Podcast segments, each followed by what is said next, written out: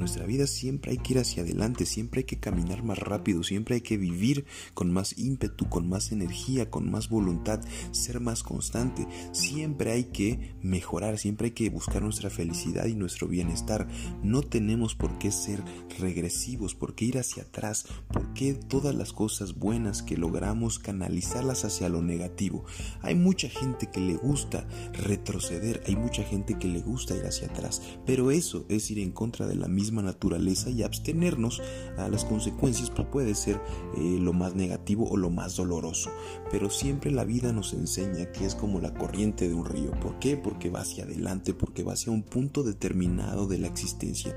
Todos tenemos un destino, siempre hay que tener claro dónde está ese destino y hay que encontrarlo, pero hay que encontrarlo a través del conocimiento, a través de la duda, a través de los retos, a través del trabajo constante.